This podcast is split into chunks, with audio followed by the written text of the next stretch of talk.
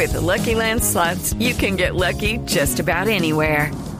This is your captain speaking. Uh, we've got clear runway and the weather's fine, but we're just going to circle up here a while and uh, get lucky. No, no, nothing like that. It's just these cash prizes add up quick. So I suggest you sit back, keep your tray table upright, and start getting lucky. Play for free at LuckyLandSlots.com. Are you feeling lucky? No purchase necessary. Void where prohibited by law. 18 plus terms and conditions apply. See website for details.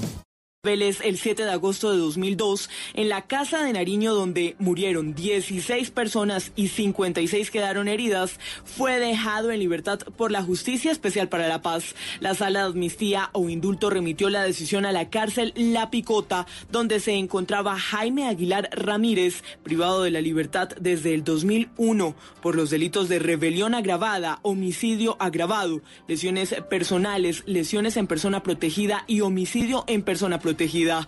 En la resolución, la JEP informa a Migración Colombia que el exguerrillero no podrá salir del país sin previa autorización, además de que si llega a violar alguno de los compromisos ante esta justicia, perderá todos sus beneficios. Recordemos que alias Dionisio es hermano de alias Gafas, uno de los carceleros de Ingrid Betán. Ampliación de estas y otras noticias en blurradio.com. Continúen con Mesa Blue. Son las 8 de la noche. Aquí comienza Mesa Blue con Vanessa de la Torre. Muy buenas noches y bienvenidos a Mesa Blue. Omaira Rojas Cabrera es alias Sonia. Sonia llegó a ser la comandante del Frente 14 de las FARC, del, también fue la jefa de finanzas del bloque sur de las FARC. Y es Sonia, bienvenida a Mesa Blue, Sonia. Hay que acercarse aquí al micrófono. Sonia es la única guerrillera mujer de las FARC que estuvo presa en Estados Unidos, ¿cierto? Sí, Extraditada. a- así es. ¿Y hace cuánto llegó? Llegué el, 25, eh, llegué el 25 de septiembre del 2018. ¿Y cómo está ahora aquí?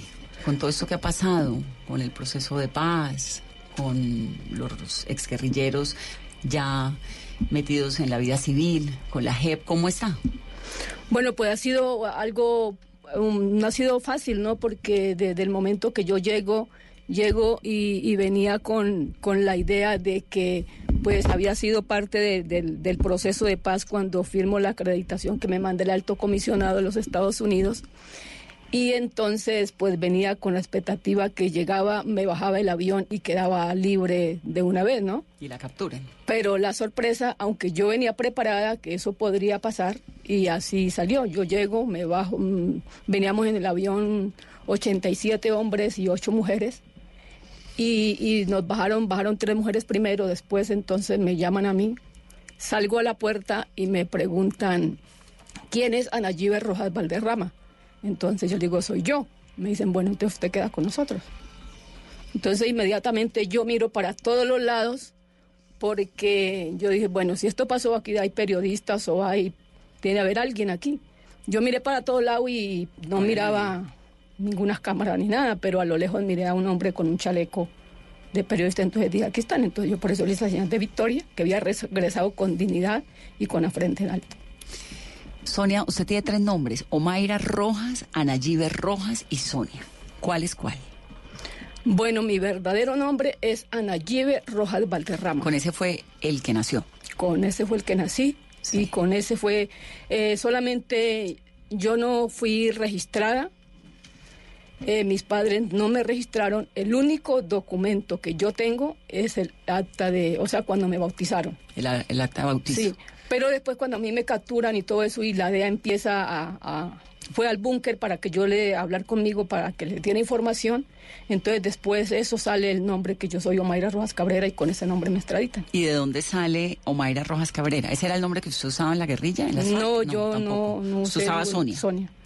¿Y Omaira Rojas Cabrera sale cuándo? ¿Cuando se Sí, va para Estados cuando me Unidos? capturan y ya que el proceso que Estados Unidos me pide en extradición y todo eso, sale ese nombre. Sonia, ¿y cómo le gusta que le digan? Sonia, ¿Sonia? porque prácticamente la mitad de, de- de mi vida estuve con Ana Gibe, que me conoció muy poca gente, sino solamente mi familia, am- amistades. Cuando estaba chiquita. Sí, y ahora, después ya de mitad de la vida, pues todo el mundo me conoce como Sonia, entonces me llaman Sonia. ¿Sonia es de dónde? Yo soy de Palestina, yo nací en, en Palestina, Huila. ¿Una familia de campesinos? Sí, señora. ¿Qué hacían papá y mamá? Pues era una finca muy pequeña, éramos dos hermanos y ahí pues trabajaba en la finca, trabajamos con mi papá, con mi mamá en la finca y nosotros hacíamos los quehaceres diarios y ayudábamos a mi papá a coger el café, a la caña, bueno, todos los, los oficios domésticos que se ven en la casa y del campo, eso hacíamos nosotros. ¿Y usted por qué entra a las FARC? Bueno, yo entro a las FARC porque Tiene que pegarse al micrófono, Sonia, Perdón. porque si no, Sí. no la oye la gente. Bueno, debido a la situación que se miraba, éramos dos hermanos, Dos. doce. Doce. Somos ocho mujeres, cuatro hombres. Eh, entonces, pues no había dinero para estudiar y, y- y, pues éramos una familia pobre, ¿no? Entonces mis hermanas, las más mayores, porque todas somos de estatura baja, ellas se iban. Se dijeron, yo me voy a ir a trabajar, yo me voy a ir a trabajar. yo ¿A no trabajar estoy- en dónde? eh, al, al lugar, al pueblo donde les salía trabajo. A Palestina. A Palestina o algunas dicen que yo me voy a ir a Bogotá o algo, se iban. Y, y, un- y una de esas, entonces cuando regresó ella, se fue a trabajar y cuando regresó, regresó embarazada. Y yo pues dije, pues yo esa vida sí, yo no quiero, ¿no? ¿Y usted tenía cuántos años? Yo tendría en ese tiempo por ahí unos 15, 16 años. Entonces, eh, bueno, ¿Y ¿Usted así estudiaba? Nosotros fui, yo fui nomás dos años a la escuela. Dos años. Do- los cuando aprendí primeros. las politos, los bolitas y todas esas cosas, dos años y no más. ¿Aprendió a leer y escribir en dónde? Sí, allá, ¿En la escuela? en la escuela. ¿Y fue de qué año a qué año? ¿De cuántos años tenía cuando fue a la escuela?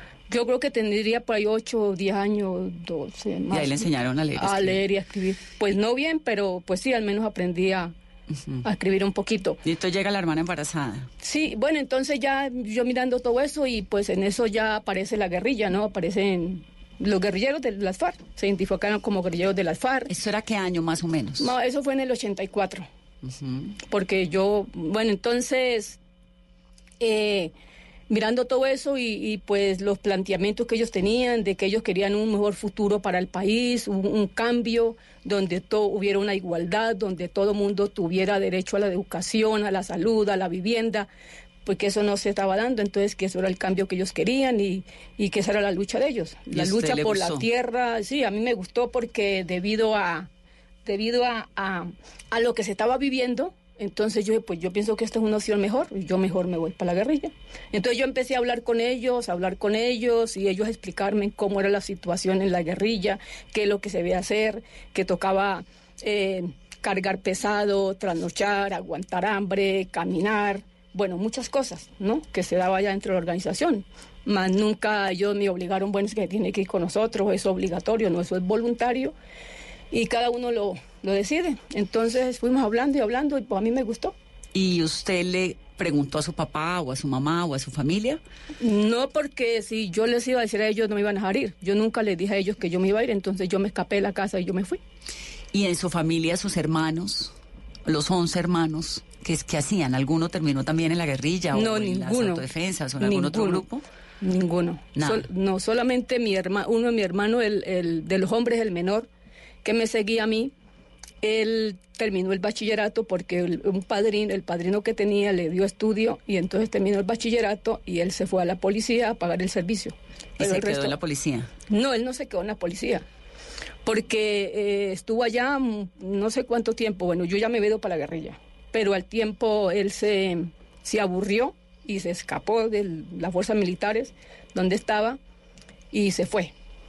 Y entonces ya ellos empezaron a, que a buscarlo, a buscarlo, a buscarlo. Y pues tanto insistencia, insistencia, mi papá les dijo que si no iba a pasar nada, él lo entregaba, decía dónde estaba. Entonces le dijeron que sí, que no hay ningún problema, que lo que necesitaban era saber dónde estaba y qué tal. Sonia, ¿y usted entonces se va para las FARC y qué arranca a hacer? ¿Mm?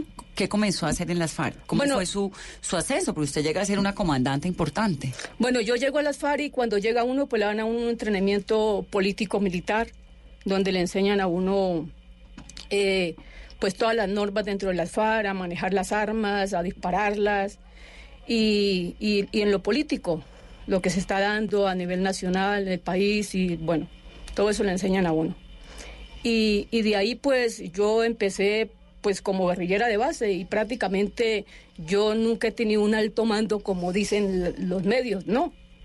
¿Usted fue comandante del Frente 14? No, yo no fui comandante del Frente 14. ¿Fue que jefe de finanzas? Fue, estuve, de- no jefe de finanzas tampoco, estuve encargada de las finanzas en el área del Caguán, del 14 Frente, pero no como jefe de finanzas, ni tampoco fui comandante del 14 Frente. Y entonces, ¿por qué dice en, en todo lado la información suya eso? Es fue que esa es la falsa información y, la- y lo que dicen los medios porque no averiguan ni se dan cuenta de la realidad de los hechos, sino que lanzan cosas que no son.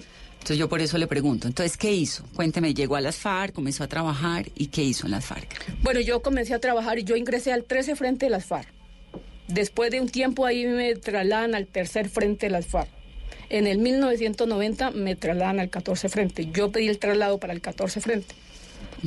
En el 90. ¿Y por qué quería estar en el Frente 14? Porque esto me di cuenta que para ese lado estaba un hermano mío y, y de pronto tenía más posibilidad de estarlos viendo que estando en el 13 Frente que era más distancia, ¿no? Sí, el 14 es el Caguán, ¿no? El Los Caguán. llanos. Sí. Mm. Sí, el Caguán de Peña, de Cartagena del Chairá. Sí. toda esa parte hacia abajo. Y por ese motivo yo pedí traslado. Y me fui y allá pues empecé nor- normalmente pues como guerrillera de base todo el tiempo y al último a mí me dieron un cargo de responsabilidad de comandante de escuadra. ¿Qué hace un comandante de El comandante de escuadra? escuadra pues tiene a, a su cargo 12 hombres. O sea, ¿verdad? era la jefa de 12 guerrilleros. De 12 guerrilleros. ¿Y qué hacían? Eh, pues diferentes actividades. Operativos. Opera- lo mandan a uno a, así, a operaciones militares, a hacer todos los trabajos que hay dentro del campamento. Tiene más responsabilidad porque está a cargo de esos 12 muchachos. ¿Y usted cómo, siendo mujer, siendo tan chiquitica, Perdón. habiendo entrado tan niña, termina eh, siendo la jefa de 14 guerrilleros? En la mitad de un momento de la guerra colombiana. Pues es que dentro de las FARC no se, no se adquiere, eh, o sea, que una persona sea un, un líder o un comandante por antigüedad o, o por nada, sino por el comportamiento, por la conducta y, y- y la responsabilidad que le miran a uno en los diferentes trabajos que le asignan a uno. Entonces, bueno, esto, esta puede ser capaz de manejar cinco muchachos o doce muchachos o más muchachos. Entonces usted arranca, perdón, eh, llega a ser la jefa de este grupo. Luego, ¿qué sigue? ¿Qué más hace? ¿Cómo termina manejando finanzas? O siendo, como dice usted, que usted no- dice que no fue la jefa de finanzas del Frente 14, sino la qué? ¿Mm? ¿Cuál es el cargo que dice usted que tuvo? Encargada de, encargada de finanzas. sí, encargada de finanzas. De esa ¿Cómo área. termina? Porque eso es un cargo importante, ¿o no?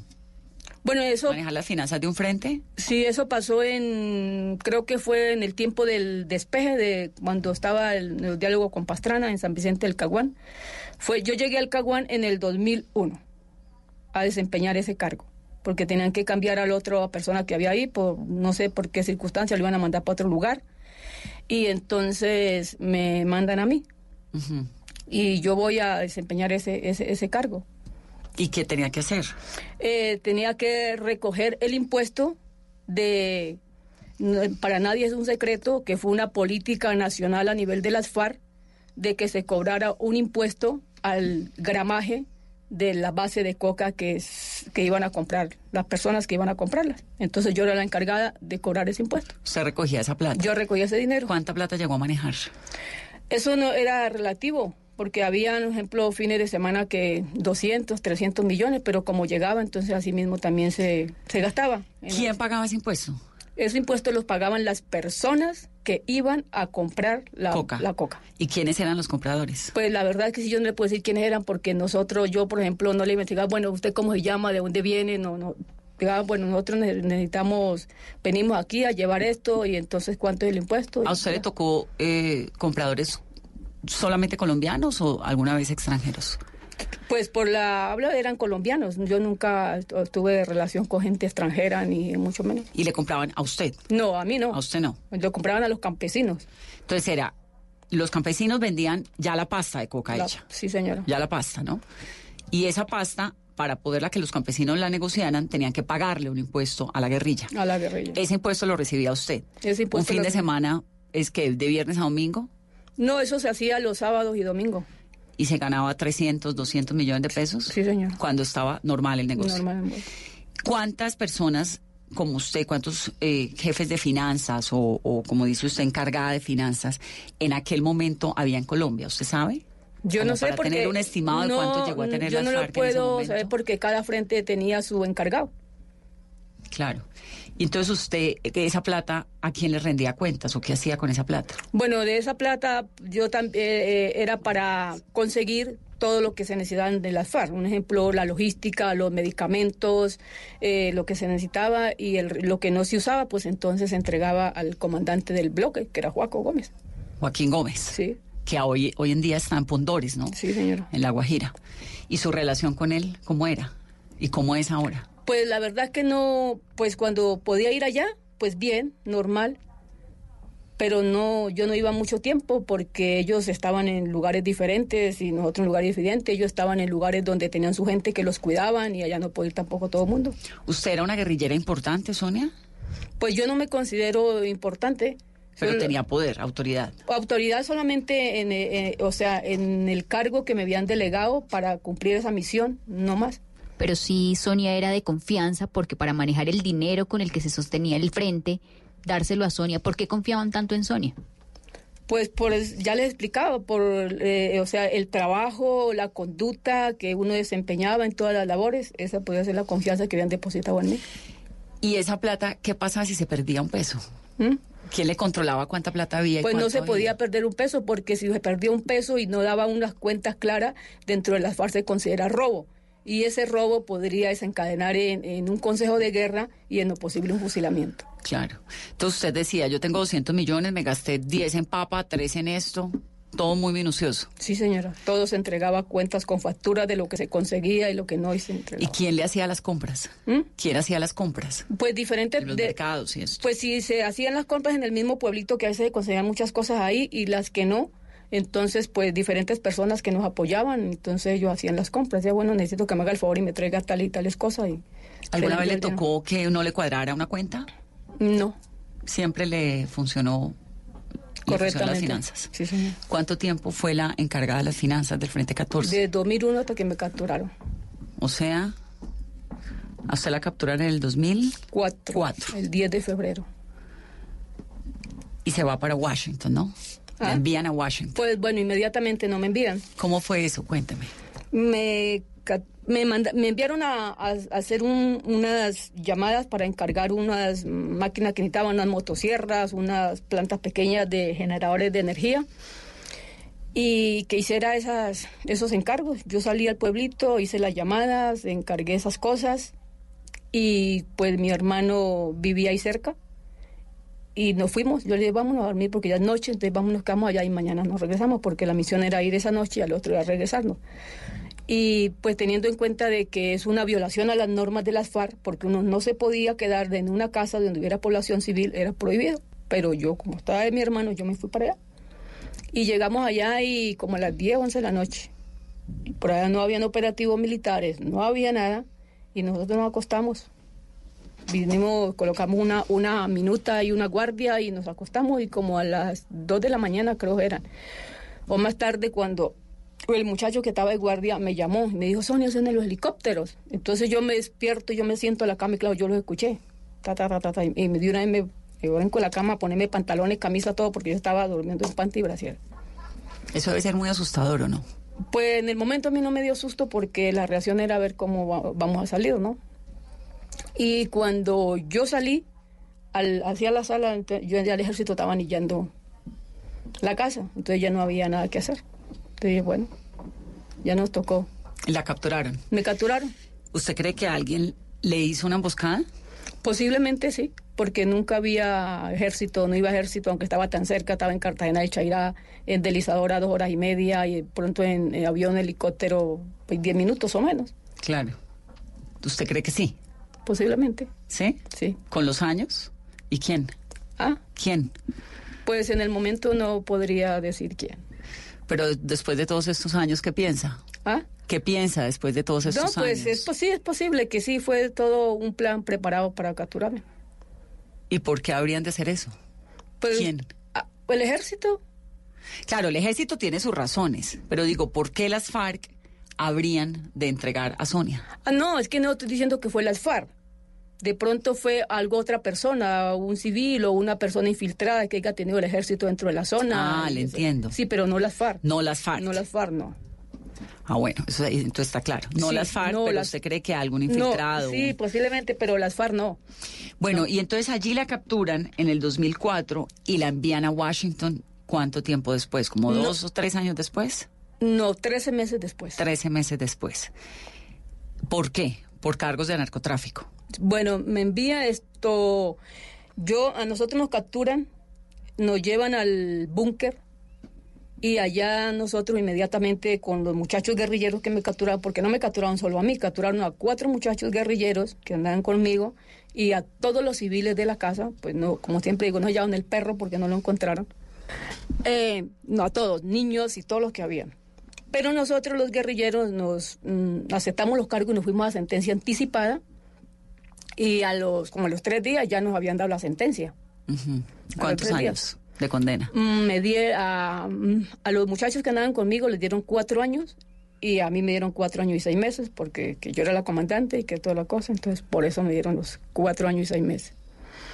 Estando ya ahí en el búnker, eh, esperando que nos llevaran a ellos para Picota, creo que les iban a hallar y a mí el buen pastor, ahí llegaron los de la DEA a hablar conmigo. Entonces ellos me sacan mm, a hablar y yo salgo. Yo no sabía quién había venido, pero la guardia de ahí me sacan y me llevan a un cuarto y cuando yo llegué a- estaban ellos, habían dos hombres altos y dos mujeres, les traducían. Y empezaron a hablar conmigo, hacerme preguntas, preguntas, preguntas, y yo respondiendo. Entonces, a lo último, ellos me dijeron que, que no, que ellos lo que querían era que yo les diera información de los comandantes de las FARC. Entonces, yo les dije que yo no puedo hacerlo porque yo no los conozco, como ustedes los conocen, los conozco yo. Yo conozco a mi comandante y a Fabián. Pero Fabián resto- Ramírez. Ramírez. Pero a los otros comandantes no los conozco, como ustedes, televisión, revistas, periódicos, no, pero el resto no, porque ellos tienen su guardia, su seguridad, allá no entra todo mundo y yo no los conozco a ellos. Entonces yo no puedo decir que no, que díganos que no, yo les dije que no, que yo no les puedo dar información de personas que yo no sabía. Entonces me dijeron, no, es que si usted nos dice que ellos son narcotraficantes y le mandan droga para los Estados Unidos, nosotros no la llevamos a usted a Estados Unidos, le damos lo que usted necesite, su hijo, su familia, todos van, dinero, estudio, todo van a tener. Yo les dije, no, yo no voy a decirles cosas y mentiras para obtener beneficios por algo que, que no es así, yo no conozco. yo Usted no sé. sabía Yo realmente. no sabía. ¿O le daba miedo contar? No, yo no sabía. Dije, porque yo conocía a mi comandante y yo les dije, yo, yo nunca sé lo que cobramos. Usted conocía a Fabián Ramírez a, a Fabián y a Joaquín. Ramírez y a Joaquín Gómez. Y a Reyes también lo conocí, pero al resto de otros comandantes. Raúl no, Reyes. A Raúl Reyes. Eh, entonces yo no, yo les dije no. Entonces pues ellos me dicen, bueno, como quiera, díganos o no digan, la vamos a extraditar. La metemos en un cuarto oscuro donde metemos todos los terroristas y tiene que pasar muchos años sin ver su familia y su hijo. Yo le dije, pues llévenme, porque yo no sé nada, ni les voy a hacer nada. Entonces, eh, entonces ellos me sacan del cuarto, me toman las huellas y fotos y se fueron. Y me llevaron para el buen pastor al otro día. Y a los más o menos, tres, yo calculo tres, cuatro meses, no, no recuerdo el tiempo, eh, llegó el fiscal que tenía mi caso y me dijo que Estados Unidos me pedían extradición. Entonces yo digo, eso es todo un montaje, por lo que yo no les di información, porque cuando a uno lo capturan, y si tiene pedido de extradición, inmediatamente le dicen, usted es capturado con fines de extradición. Claro. Pero a mí nunca me dijeron eso, sino fue después de toda esa conversación que tuvimos con ellos, entonces es que Estados Unidos me pide La extradición. ¿Y cómo es el día en que la extraditan? Bueno, el día que me extraditan, la verdad yo me quería ir. ¿Para Estados Unidos? Sí. ¿Y por, qué? Porque en esa cárcel donde me tenían, eso era un, en esa de Valleupar. En la Sí, porque es que a mí me, a mí me llegan y yo estando en el buen pastor. Pero la Tramacua no es solo de hombres. Sí, pero allá me llevaron. ¿A la Tramacua? Esto, estando yo en, en diciembre todavía del mismo año, eh, como el 26, 27, algo no había pesado todavía el año. Esto me llevan a mí, mm, una madrugada me dicen que, que me dicen, Sonia, liste porque no, se, se va y yo le dije, ¿para dónde me van a llevar? Ellos no sabemos. No sabemos, yo le dije, ah, está bien. Y yo alisté todo y me dijeron unos dos, tres cambios de ropa y que se va. Entonces me llevaron, a mí me tuvieron desaparecida 16 días por en alta mar. Me metieron, pues, me llevaron. Me montaron una avioneta, después aterrizó en Juan Chaco, de ahí me montaron un helicóptero, me bajaron de allí. El IMPEC. El IMPEC. El ordenado por la DEA, porque ¿quién más? Y de allí me, me bajaron del, del, de la avioneta esta, me montaron en un helicóptero y anduvo otro ratito, después del helicóptero un carro y del carro al barco. Eso fue todo un, Una travesía. una travesía. Y me tuvieron 16 días. Por ahí, nadie sabía.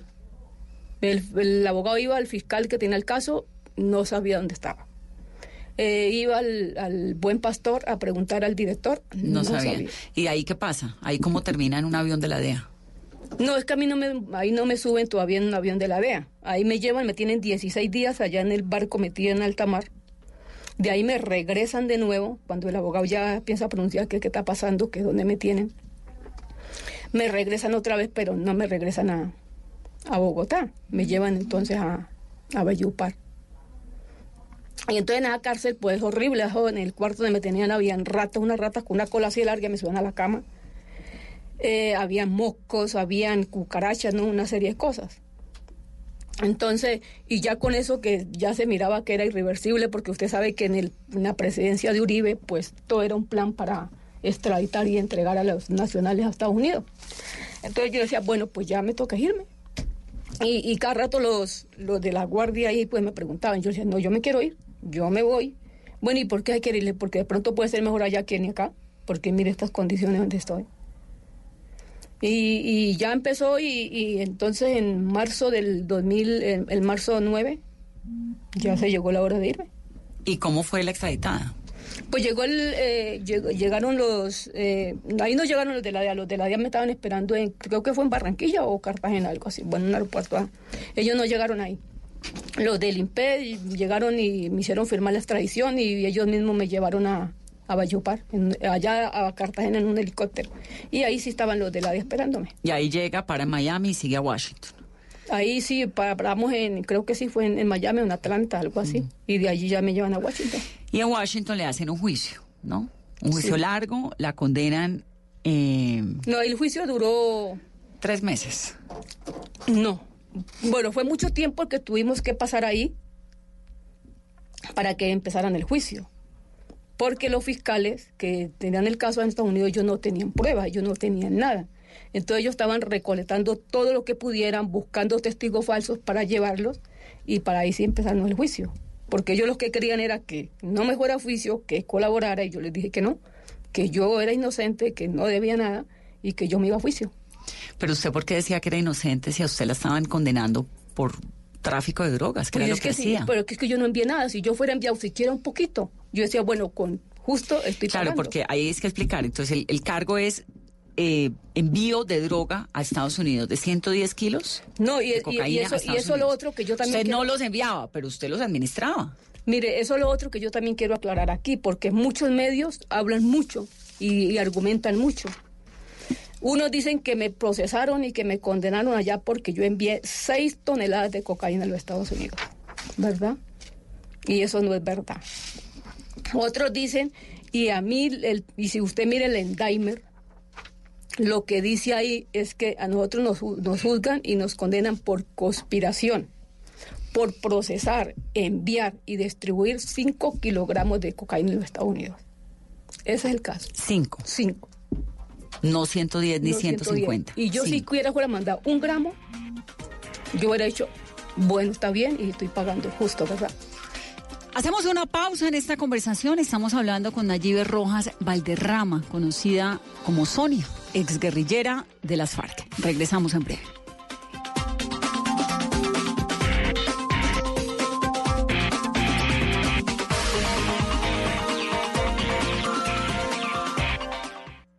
Estás escuchando Blue Radio, un país lleno de positivismo, un país que dice siempre se puede. Banco Popular. En el mundo de antes escuchabas Amor, ¿y si nos vamos para San Andrés? y tenías meses de planeación. Hoy escuchamos Solo por hoy, 60% de descuento para viajar a San Andrés. y eso no te da mucho tiempo. En un mundo que va así de rápido necesitas una tarjeta de crédito express. Solicita la tuya y te la entregamos fácil, rápido, sin papeles y lista para usar, para que las ofertas de viaje no se vayan volando. Banco Popular.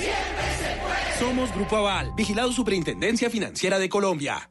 Llega la quinta carrera por la policía 10K este 17 de noviembre. Inscríbete en tuboleta.com por los que todos los días corren por nosotros. Carrera por la policía, un reto para ti, un honor para nosotros. ¿Cómo lograr que el mundo nos vea con otros ojos?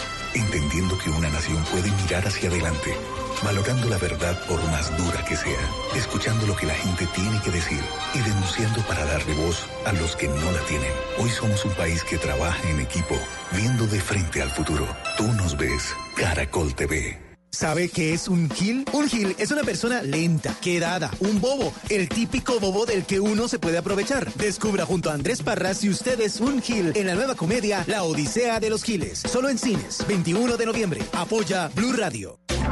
Llega Bogotá de Boda, con las nuevas tendencias y con los mejores aliados para tu celebración. Te esperamos del 22 al 24 de noviembre en Unicentro Bogotá, el mejor lugar para inspirarte y atreverte a dar el paso. Vive con nosotros esta experiencia de ensueño en el camino de los enamorados. Bogotá de Boda. Invitan Caracol Televisión y Blue Radio.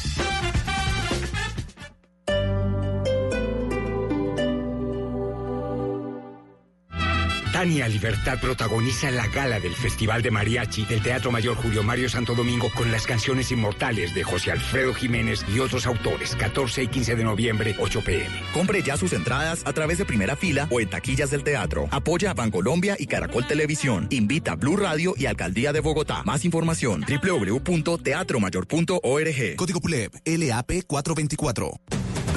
Radio crece y se fortalece con sus emisoras afiliadas en Colombia. Radio Magdalena, 1420 AM en Santa Marta. Radio Panamericana, 1140 AM en Girardó. Radio Catatumbo, 1150 AM en Ocaña. Frecuencia F, 1370 AM en Cúcuta. La Caliente, 1330 AM en San Gil. Sonora Cimitarra, 96.7 FM en Santander. Blue Radio crece.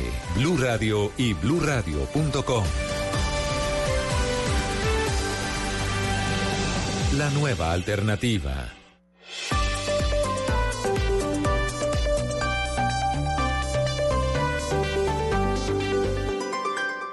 ¿Sabe qué es un gil? Un gil es una persona lenta, quedada, un bobo, el típico bobo del que uno se puede aprovechar. Descubra junto a Andrés Parras si usted es un gil en la nueva comedia La Odisea de los Giles. Solo en cines, 21 de noviembre. Apoya Blue Radio.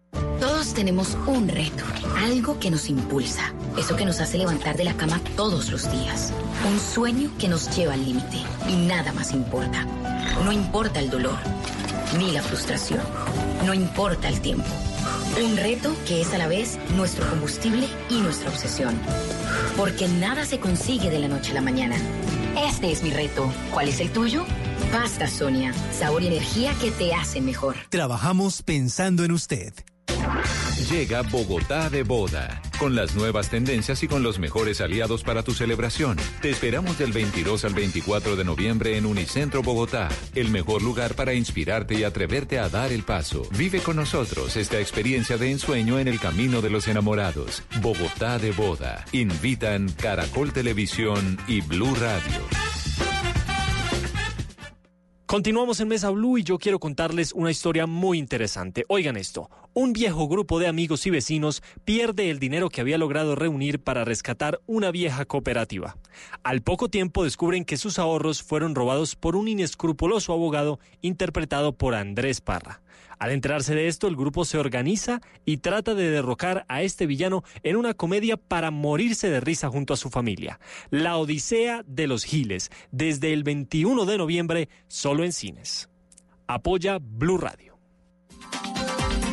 Continuamos, es Mesa Blue. Estamos hablando con Sonia, ex guerrillera de las FARC.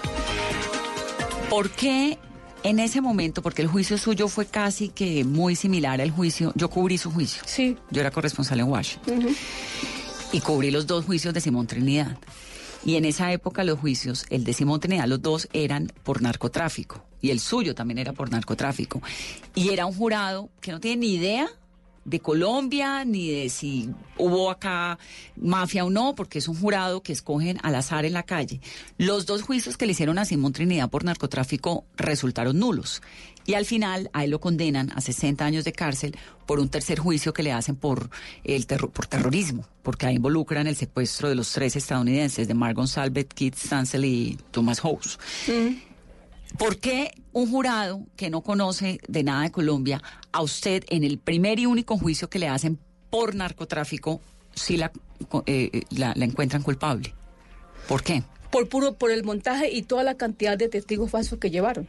Es que entre todos los testigos que llevaron ellos llevaron 25 testigos, pero a lo último entonces ya para el juicio dejaron a 5. Y como es un jurado que no conoce la realidad de los hechos, no conoce Colombia, entonces ellos se basaron en las mentiras que dijeron todos estos testigos. ¿Quiénes fueron esos testigos que usted fueron, recuerda? Fueron cinco personas. Los últimos que yo conozco, que yo... ¿Usted los conocía? eh, con- antes? de- de esos a tres. ¿A quiénes? A una señora que llamaba Marta, a otro que llamaba Palacios, ¿Que eran exguerrilleros? no, ¿O eran qué? civiles, y otro que era un miliciano, que le decían Fripos. Que ellos decían que habían negociado con usted. Sí, hablaron, sí, hablaron toda la cantidad de carreta. ¿Y por qué usted cree que el jurado de Estados Unidos le creyó a esos testigos y a los de Trinidad no? Si a Trinidad también le llevaron otros testigos iguales. Por la cantidad de, argumen- de, de argumento que ellos decían. Y tal vez por los argumentos de Trinidad para defenderse, ¿puede ser? Puede ser también. ¿No? ¿También? Porque me acuerdo del juicio de Trinidad que además se ponía a llorar justo en las mismas partes, en las mismas declaraciones y de cierta forma conmovía al público. Bueno, entonces a usted la tienen presa, primero en DC Jail. ¿O Sí, en, qué- en o DC Jail en en DC. Jail, que es la cárcel De local de Washington. Ahí estuvo, ¿no? Sí. Mientras el juicio. ¿Cómo es DC Jail? ¿Cómo es una cárcel en Washington? Horrible. ¿Por qué? Porque usted está ahí encerrado 24 horas. Está usted ahí las 24 horas sin mirar la luz del día. Solamente hay unas ventanitas chiquitas como así, pero son negras y usted no tiene visibilidad para ningún lado. Para ningún lado porque hay otro, otro edificio, porque son varios edificios, varias torres donde está ahí puro presos, ¿no? Entonces usted no mira para ningún lado. Y las rejas son unas rejas de barrote donde está la luz prendida todo el tiempo. ¿Sol? Nada. ¿Nunca? 29 meses sin sol. Mientras estuvo en la cárcel en Washington. En Washington, sí. ¿Y quiénes eran sus compañeros de cárcel, de celda, de patio? Mm, Ahí, bueno, pues había muchos, pero yo no tenía contacto con ninguno. ¿No podía hablar con nadie? No. ¿Y qué hacía en el día? ¿Cómo eran sus días en la cárcel? Bueno, mi día en la cárcel yo leía, escribía y hacía ejercicios. Allí en esa celda. ¿Leía qué? Libro. ¿Que le mandaba a quién? Había una, una señora, una monja, que ella al último, después de, de varios días, me encontró, porque el problema es que como allá yo llego y hasta mí no, o sea, a mí me extraditan con Omaira Roja Cabrera, ¿verdad? Pero en Washington A Nayibe. A el mí el me gusta- indictment era Nayibe. a Nayibe, ¿verdad? Y, y tampoco tenían el nombre correcto, porque mi primer apellido es Rojas Valderrama. Y allá me tenían como Valderrama, Rojas. ¿Su abogada era una cubana, Carmen? Sí, Carmen Hernández. Carmen Hernández. Sí, entonces la señora, la monja, ella me estaba buscando como Nayibe, porque una muchacha de acá de que habían llevado antes, también, ella le había dicho, ya se la trajeron, esté pendiente y vaya, vaya a darse cuenta para que hable con ella, ver qué necesita. Y ella me buscaba y no me encontraba. E iba y le decía, no, pues que no, no, que sí, que ella está ahí, porque de allá de Colombia teniendo que sí la trajeron y ella está ahí. Y la monjita iba, búsqueme, iba, averiguaba con esas guardias y nada. Y al último ella me encontró como al mes, yo creo, me encontró. Y entonces con ella, ella me llevaba libros para La monja. leer, la monja, y me llevaba papel de carta para escribir y toda esa cosa. ¿Y usted podía recibir llamadas y comunicarse con Colombia? No. Usted tiene hijos, ¿no? Sí. ¿Cuántos? Fueron uno. Uno. Fueron, mire, fueron seis meses, los primeros seis meses, fue totalmente incomunicada. Esto no llama ni para la abogada, ni escribirle a la abogada, ni a nadie. La abogada Carmen era de oficio, se la da sí, el gobierno. sí, de del gobierno, ese es del gobierno. Ella fue una abogada del gobierno. Pero los primeros seis meses, vuelvo y repito, fue incomunicada ni escribir, ni llamadas, ni con la abogada. Pero eso era mientras empezaba el juicio. Sí, pero fue la no, el juicio duró para empezar como casi dos años. Porque El me- proceso. el proceso que me lleve. Yo llegué allá el, el 9 de marzo del Cinco, y el juicio fue eh, empezó en el 2007. Entonces estuvo seis meses incomunicada y luego... Bueno, y entonces ya mm, después de esos seis meses, entonces ya, me dejaban que yo podía escribir cartas y me daban una llamada. Entonces la, la señora, la monja, ella me llevaba los números de tarjeta o a veces me dejaban salir con ella allá a una oficina, entonces a través de ella podía hacer una llamada. A mí me capturan el 10 de febrero del 2004. En Bogotá. Ah, en Bogotá. En, Colombia. En Colombia. ¿Y cuándo, ¿Y cuándo la condenan en Estados Eh, Unidos? Me condenaron creo que fue en junio del 2007. Entonces la condenan en junio del 2007 a 16 años de cárcel. 16 años y 8 meses. Eso otro también quiero aclarar, porque muchos medios están diciendo, unos dicen que fueron 13 años, otros dicen que 15, entonces no fueron 16 años, 8 meses. 16, que se reducen, ¿por qué? Eh, allá quitan, dan 51 días de buen tiempo, buena conducta, le dan a las personas. Entonces, si uno tiene una buena conducta que nunca tiene un reporte, entonces le cuenta todo ese tiempo. Entonces, por eso, entonces a mí me reducen a dos años y dos meses.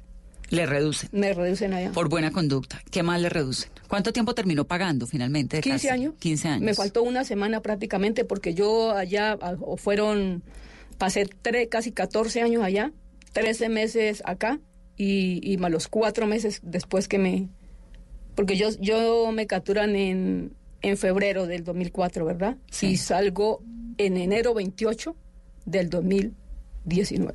¿Cuántos años tiene usted, Sonia? 52. 52. O sea, todo esto comenzó cuando tenía 30 y pico. sí. Y después de que la condenan, la llevan a una cárcel ¿en dónde? Porque no estuvo en Washington todo el No, tiempo. me llevaron a, a Fort Worth, en Dallas, a una, a una cárcel que se llama Carswell, Medical Care Center Carswell, en, en, una, en una unidad de máxima seguridad. Porque me llevaron allá, eso es como un hospital, pero es un, eh, me llevaron allá por el sentido de que es la única cárcel de los de los Estados Unidos que tiene una unidad de máxima seguridad para mujeres. Allá. ¿Y usted por qué estaba en cárcel de máxima seguridad?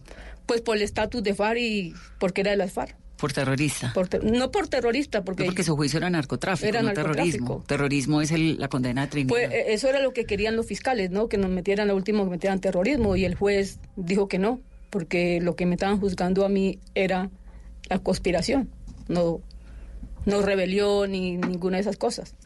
¿Cómo es una cárcel de máxima seguridad para mujeres? Es en una, en Estados Unidos. es una unidad pequeña donde hay control total de todo. Sí pude, después, después que llegué ahí me tuvieron como una semana en la celda encerrada yo sola porque allá la- los después que lo llevan a una federal, entonces hay niveles de seguridad. Está el máximo, el más alto está 5, 4, el 3, el 2 y el 1. ¿Usted sabe nivel qué? Cuando llegué, la primer mes me tuvieron en nivel 5. Yo no podía salir a nada, solamente me sacaban una hora para que ahí sí ya empecé a agarrar sol, para que caminara en una cancha y el resto la pasaba en la celda y me llevaban la comida, todo. La ropa me la lavaban. Y bueno, después del mes eh, ya me dieron el nivel 4. El nivel 4 entonces significa que podía salir afuera, ya no me ponían las esposas para salir afuera al patio. Eh, podía salir a, a- los alimentos ahí con todas las otras mujeres. Así pasé como un mes también. O unas- nivel cuatro. Sí, nivel 4. Y ya después me dieron el nivel 3, que ya no tenía problema. Entonces, cuando les abrían la puerta a todas las mujeres, entonces yo también podía salir al horario que le abren a las seis y media de la mañana. Entonces yo salía con todas las mujeres y ya me involucré a, los- a la- a las labores de ahí de la prisión. ¿Qué son normas, cuáles? reglas. Eh, ahí por regla general, pues trabajar, o sea, limpiar, porque es lo que tiene que hacer uno. Limpiar y todo el mundo tiene que trabajar ahí. Así usted tenga que limpiar un solo vidrio, pero tiene que tener un trabajo y hacer algo. ¿Y esas otras mujeres que había eran de dónde? De, de allí, de, de, ¿Estados Unidos? de varios lugares de Estados Unidos, de varios mm, estados de los Estados Unidos. ¿Más colombianas? Había solo una. ¿Quién? Mm, ella llamaba Milena, pero se vino como al... En el 2009 se vino ella. ¿Y estaba presa por qué? Ella estaba presa porque su marido estaba preso y habían tenido una llamada, algo así, no sé, porque yo no averiguaba mucho de los casos porque es mejor uno no, entre menos sabe, más vive. Sonia, ¿y cómo hacía para comunicarse? ¿Usted aprendió inglés allá? Porque si sus compañeras todas eran eh, norteamericanas. Bueno, por Cuando yo llegué allá sabía un poquito de vocabulario porque la monja que le digo, ella me llevó un librito de vocabulario y ella cuando me iba a visitar se paraba una hora conmigo en la reja y entonces ahí nos poníamos a hablar y ella me empezaba a explicar, entonces a través de eso yo ya sabía al menos decir que pedir una cuchara en inglés o decir que me quiero bañar o que quiero agua, bueno, un- algo muy, muy básico. Pues cuando uno llega allá por regla general y es mm, de la prisión, que como segunda lengua tiene que aprender el inglés. Entonces allá, después que ya me quitaron esos niveles de, de seguridad que ya quedé en el 3, me pusieron un profesor y me daban una hora a la semana. ¿Y aprendió a hablar inglés? ¿Do you speak English? Little bit. Aprendí poquito. ¿Qué aprendió a decir? ¿Ah? ¿Qué sabe decir en inglés? Bueno, aprendí a, a comunicarme con, con las mujeres allá y, y, y pasé varios tiempo, pero lo logré y yo me, me gradué allá en el inglés, en el IOC. Pasé el, el inglés. No hablo mucho, Pero, Pero- sobrevivió en la cárcel pero hablando- sobreviví y entiendo y si me toca leer algo lo leo. ¿Dónde se bañaba? Bueno, allá en, en la federal, yo en mi cuarto tenía mi propia ducha y mi sanitario y todo. ¿Y la comida? La comida, sí, buena. ¿Qué le daban a uno de comida? ¿Qué le daban en una cárcel en Estados Bueno, Unidos? cuando yo llegué, eso era buenísimo, la verdad. Porque era como. ¿Cuando llegó a dónde? ¿A la de Washington o a la otra? No, en la de Washington era horrible, esa comida. Pero en la federal es mejor. Cuando yo llegué, allá llevaban la comida, llevaban como una barra de ensalada, ¿verdad? Y ahí llevaban de todo. Toda clase de ensalada. Pero con el tiempo eso lo fueron quitando, quitando, quitando, porque las mujeres allá poco les gustan las ensaladas vegetales y no les gusta lo dulce, lo salado, bueno, algo que sepa, ¿verdad? Entonces pienso yo de que miraban que estaban botando muchas ensaladas y todo eso, entonces fueron reduciendo. Ahora último ya no nos daban casi ensalada. Se fue acabando esa gloria de la, de las ensaladas y todo, porque entonces yo me dediqué a comer solo vegetales. Sonia, ¿y en Porque- esos más de 15, de 15 años de prisión en algún momento se enfermó? Mm, No, gracias a Dios, no. ¿Nunca? No. ¿Y el amor? ¿Ah? ¿Y el amor? El amor solamente con Dios. ¿No recibía llamadas de los enamorados, ni del marido, ni de nadie? No. ¿Su hijo? De mi hijo, sí. ¿Lo podía ver? No. ¿Cuánto tiempo lo dejó de ver? Todo el tiempo. ¿Nunca lo vio durante todos esos años? No. ¿Lo dejó de cuántos años? De iba a completar 10. Cuando usted se fue. Sí. ¿Y hoy en día habla con él? Sí. ¿Recuperó esa relación? No, yo tuve muy buena relación con mi hijo por teléfono. Tuve- después que me permitieron llamar, muy buena relación. ¿Qué le duele tanto? Pues todo lo que me tocó vivir. Pero fue una decisión suya también de la vida, ¿o no? Sí, claro que es una decisión mía, pero pues es injusto por lo la injusticia que cometieron conmigo. ¿Pero por qué injusticia si usted se metió a las FARC? Era una guerrilla narcotraficante. No es que la FARC no es una guerrilla narcotraficante. Fi- pagaba, usted bueno, manejaba es las que- finanzas eso de es la que- coca de una Es guerrilla. que eso es lo que dicen los medios, que es narcotraficante. No, Pero usted me acaba de decir en el comienzo de esta entrevista, yo no la estoy juzgando, yo le estoy preguntando, que usted manejaba las finanzas de la coca de las FARC. La coca es un negocio ilícito. Fue una decisión que usted tomó en la vida, ¿no? Pero tenga en cuenta que una cosa es que usted cobre un impuesto y otra cosa que usted agarre lo- la mercancía, la coca, y usted la mande a Estados Unidos o la mande a otro país. Ahí sí, pues bueno, es narcotraficante porque la enviaron. Pero es que solamente se cobraba un impuesto. Pero el impuesto no, lo puede cobrar nadie, solo el ¿Ah? Estado. Pero la FARC lo cobraba porque era una, una medida de cómo sustentar la organización. Claro, Y se pero no, pero ilegal. fines. Sí, ¿Sí me entiende? Lo que, lo que, digamos, lo que le quiero preguntar con esto es si finalmente todo ese dolor que le veo no es el resultado de unas decisiones que usted tomó en la vida. Decide irse a la guerrilla. No, no, yo, de haber ido a la guerrilla, yo no me arrepiento de haber ido a la guerrilla porque fue una cosa justa, ¿verdad? Porque se quería una mejor vida y yo quería una mejor vida para mí. Lo que duele es la injusticia que cometen a llevarme allá, haciéndome ese montaje para llevarme y juzgarme allá. Eso es. Y que duré mucho tiempo sin ver mi hijo. Eso es lo que le duele. Sí, no más. ¿Y cómo fue reencontrarse con su hijo que hoy tiene 25 años, con su mamá que tiene 81 años y aún vive y está en Pitalito? Pues eso fue algo muy bonito, muy emocionante también, el encuentro con ellos y poder estar ahorita con ellos. ¿Ahora está tranquila? Sí. ¿Y usted está libre? ¿En qué condición de justicia está? Usted está en la JEP, ¿no? Sí. Después de que, y digamos, el motivo de esta entrevista fue porque a Sonia hace poco la vincularon con el rearme de las FARC. La acusaron de estar en la foto donde aparece Iván Márquez y donde aparece el Paisa. Sí. Esa no es usted. Ella no soy yo. ¿La confundieron con alguien parecido o qué fue lo que ocurrió?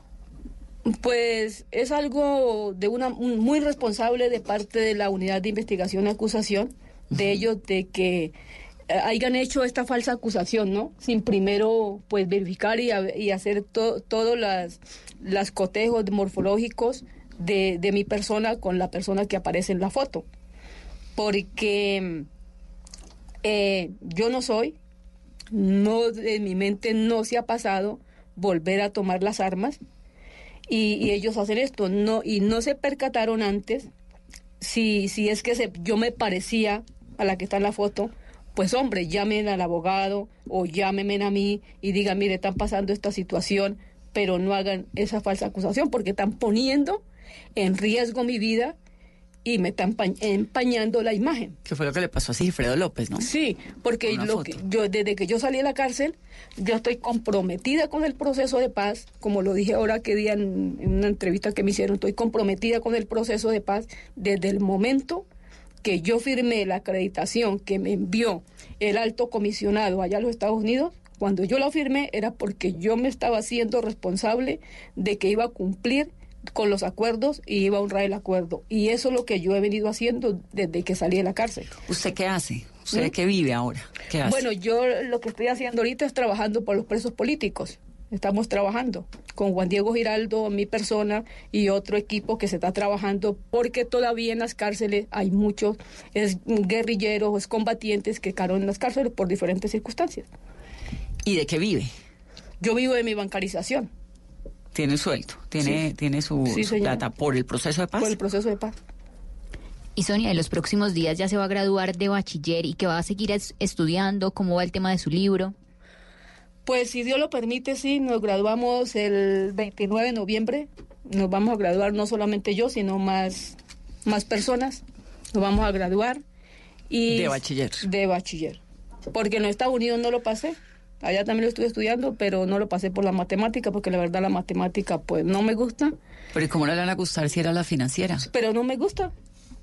No me gustan las matemáticas y allá pues todas las operaciones, los números son los mismos, pero las operaciones son muy diferentes a como las enseñan aquí en Colombia.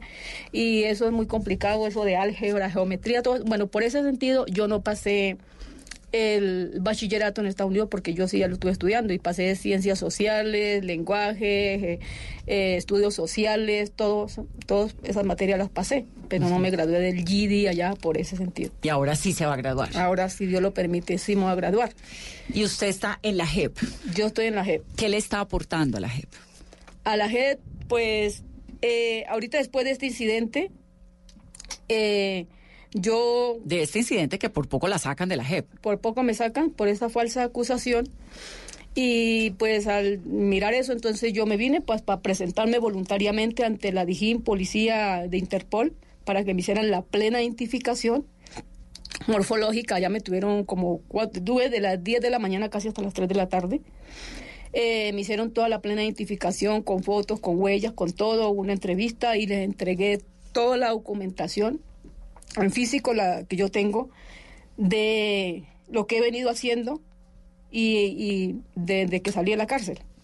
Y el mes de cuando salió el incidente, ese video donde yo estaba, la permanencia donde estaba, porque yo tengo dos escoltas, tengo una De la esquema ONP. de seguridad de la ONP, y entonces pues donde nos movemos o donde llegamos, los pueblos donde llegamos, ahí hay que llegar y reportarnos, y cuando nos vamos a ir, pues te firma una planilla de permanencia, entonces yo tengo todo eso. ¿Y qué le aporta usted a la JEP? Bueno, eh, usted sabe que dentro de los acuerdos ahí se crearon unas comisiones, que es la Comisión de la Verdad y que es la Unidad de Búsqueda de Personas Dadas por Desaparecidas, y pues que eso es cuando los llamen, ¿no? Pero yo en mi condición y, todo eso, por mi propia voluntad, voluntariamente, yo fui me hice inscribir a la Comisión de la Verdad y yo estoy esperando para que me llamen. Ante eso yo había tenido, yo estuve reunida con todo el panel de la Comisión de la Verdad en una entrevista que estuvimos allá. ¿Qué puede aportarle usted a la verdad a este país de la guerra? ¿Qué sabe que pueda contar? Porque la JEP es un tribunal que busca la verdad. Pues lo que yo le puedo contar es lo que yo viví dentro de las FARC. ¿Qué es qué? ¿Mm? toda mi historia de vida y lo que yo hice. Pero cuando dice que entra al Tribunal de Desaparecidos. Oh, bueno, entonces en la unidad de, La unidad de de, búsqueda, entonces lo que hay que aportar es si uno sabe de personas que fueron desaparecidas y muertas durante el conflicto por diferentes circunstancias. ¿Y usted sabe? ¿Sabe de ¿Mm? Yo no sé, pero se puede, puede- se- puedo hablar con personas que saben y hemos estado averiguando, porque no es solo si uno sabe, sino averiguar con más personas que vivieron en la zona o con los mismos excombatientes, si saben de personas, pues para aportar esa verdad y entonces así poder responder y a, a las víctimas, porque las víctimas necesitan su verdad y ellos lo que quieren es saber dónde están sus seres queridos. Claro. Y si uno sabe, o los muchachos que, que, que yo conozco saben, pues esa es la... Entonces, ese va a ser su foco, la unidad de desaparecidos. Sí, yo ya estuve con ellos, estuve cuatro horas y media con ellas, allá en la unidad de búsqueda. ¿Y qué viene para Sonia en los próximos años? ¿Qué quiere hacer? Bueno, pues esperar a ver qué me depara el futuro. Sabe que el futuro lo, está en manos de Dios y lo que sea que Dios determine, eso haré. Voy a, para el próximo año estamos escritas para presentar las pruebas del IFES y dependiendo cuando vaya, pues ahí miramos si es si es posible entrar a, a una carrera, a estudiar y si no, pues ¿Quiere estudiar? ¿Qué quisiera estudiar? pues está en mi mente de pronto administración comercial o así. ¿Y su hijo? Mi hijo en este momento está trabajando. ¿Lo ve? Sí, él está conmigo, él vive conmigo. todo ¿Y su tiempo. corazón? ¿Ah? ¿Y su corazón? Mi corazón está bien. ¿Está enamorada? No. ¿No se volvió a enamorar? Hasta el momento no. Pues Sonia, la veo triste, ¿no? Sí, sí, no, porque es que todo, todas estas cosas, usted sabe que, que, que to- y toda la injusticia que cometieron conmigo, pues le da uno, le da uno tristeza, ¿verdad? Pero del resto yo no, no me arrepiento de nada y todo lo que viví en las FARC fue algo muy bonito, fue una hermandad, una camaradería que es pues impresionante, que se vive uno allá, que vivo como si fuera hermano. Pues ¿Qué tanto, qué tanto eso- la, la ha acompañado el partido de la FARC? Timochenko, por ejemplo, Sandra Ramírez.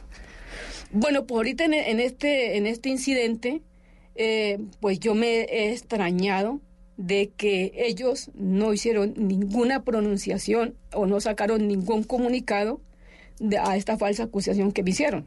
La de ahorita de la JEP. Sí, la ahorita de la JEP. Pero es una pregunta que se la tendrían que hacer a ellos, ¿no? ¿Pero usted se ve con alguno de los miembros del partido? Sí, yo me he mirado con ellos. Yo con Timo me miré cuando yo salí, que me hicieron un recibimiento en, en la sede del partido. Me miré con él en, en marzo, el 8 de marzo, en, en el- la zona veredal de Agua Bonita. Y no lo he vuelto a ver. Con Catatumbo, con, Con Catatumbo. Lozada, con... Bueno, con Catatumbo lo miré cuando él fue a visitarme a la cárcel, que él fue. Ah, Timo también fue a la cárcel. Fue Timo, fue Mauricio, fue... Pero digo ahorita, en esta época. Ah, no, en esta época hace días que no me miro con ellos. Pero sí, yo después de que salí me miré con ellos. Y con Sandra y con varios de ellos. Y de la decisión que toma Romaña, Santrich, El Paisa, ¿eso le afectó, Sonia? ¿O, o qué pasó para que ellos tomaran esa decisión? Pues a mí no me ha afectado en nada y yo respeto la decisión que ellos tomaron porque Dios nos ha dado libre albedrío y Él nos ha dicho que aquí está el camino de la vida y de la muerte, el del perdón, el del odio y, y yo pues respeto lo que ellos tomaron, pero para yo volver no, yo no voy a volver a, la- a las armas, yo estoy honrando el proceso, sigo firme en el proceso y ahí me mantengo. ¿Usted alguna vez le pidió perdón a, a las víctimas de las FARC? Yo cuando, cuando salí que me hizo la entrevista eh, Patricio Uribe, yo ahí a nombre de las FARC y en mi nombre, yo pedí perdón a todas las, a- si por yo directa o indirectamente yo les hubiera causado algún daño, yo les pedí perdón. ¿Y todavía piensa lo mismo? Sí, claro. Sonia, gracias por estar en Mesa Blue. Muchas gracias. Y a ustedes que tengan una muy feliz noche. Es Sonia o Mayra Rojas Cabrera o el otro nombre era Nayibe, ¿no? Nayibe Rojas Valderrama. Rojas Valderrama. Ese sí es mi verdadero nombre. Sonia en Mesa Blue. Feliz martes.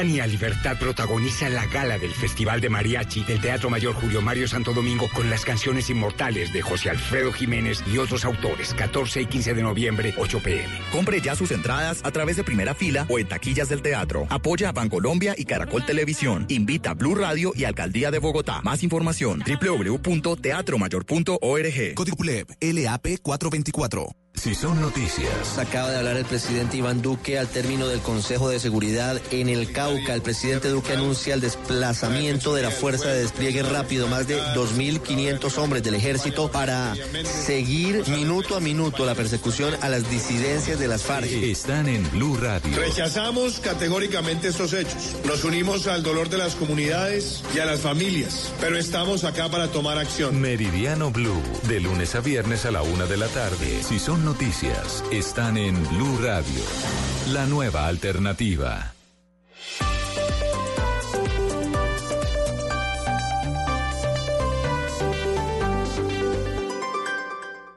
Hoy en Blue Radio. Hola amigos de Blue Radio, soy Jorge López, actor, director, productor y conferencista. Pienso salir de los estudios de televisión para pasar a los estudios de radio, para que nos hablemos esta noche, hoy martes en Bla Bla Blue. Y hablemos un poco de lo que estoy haciendo ahora y que hablemos también de muchas cosas. Los espero esta noche, hoy martes, a las 10. Un abrazo, Jorge López. Chao, chao. Bla bla blue. Conversaciones para gente despierta.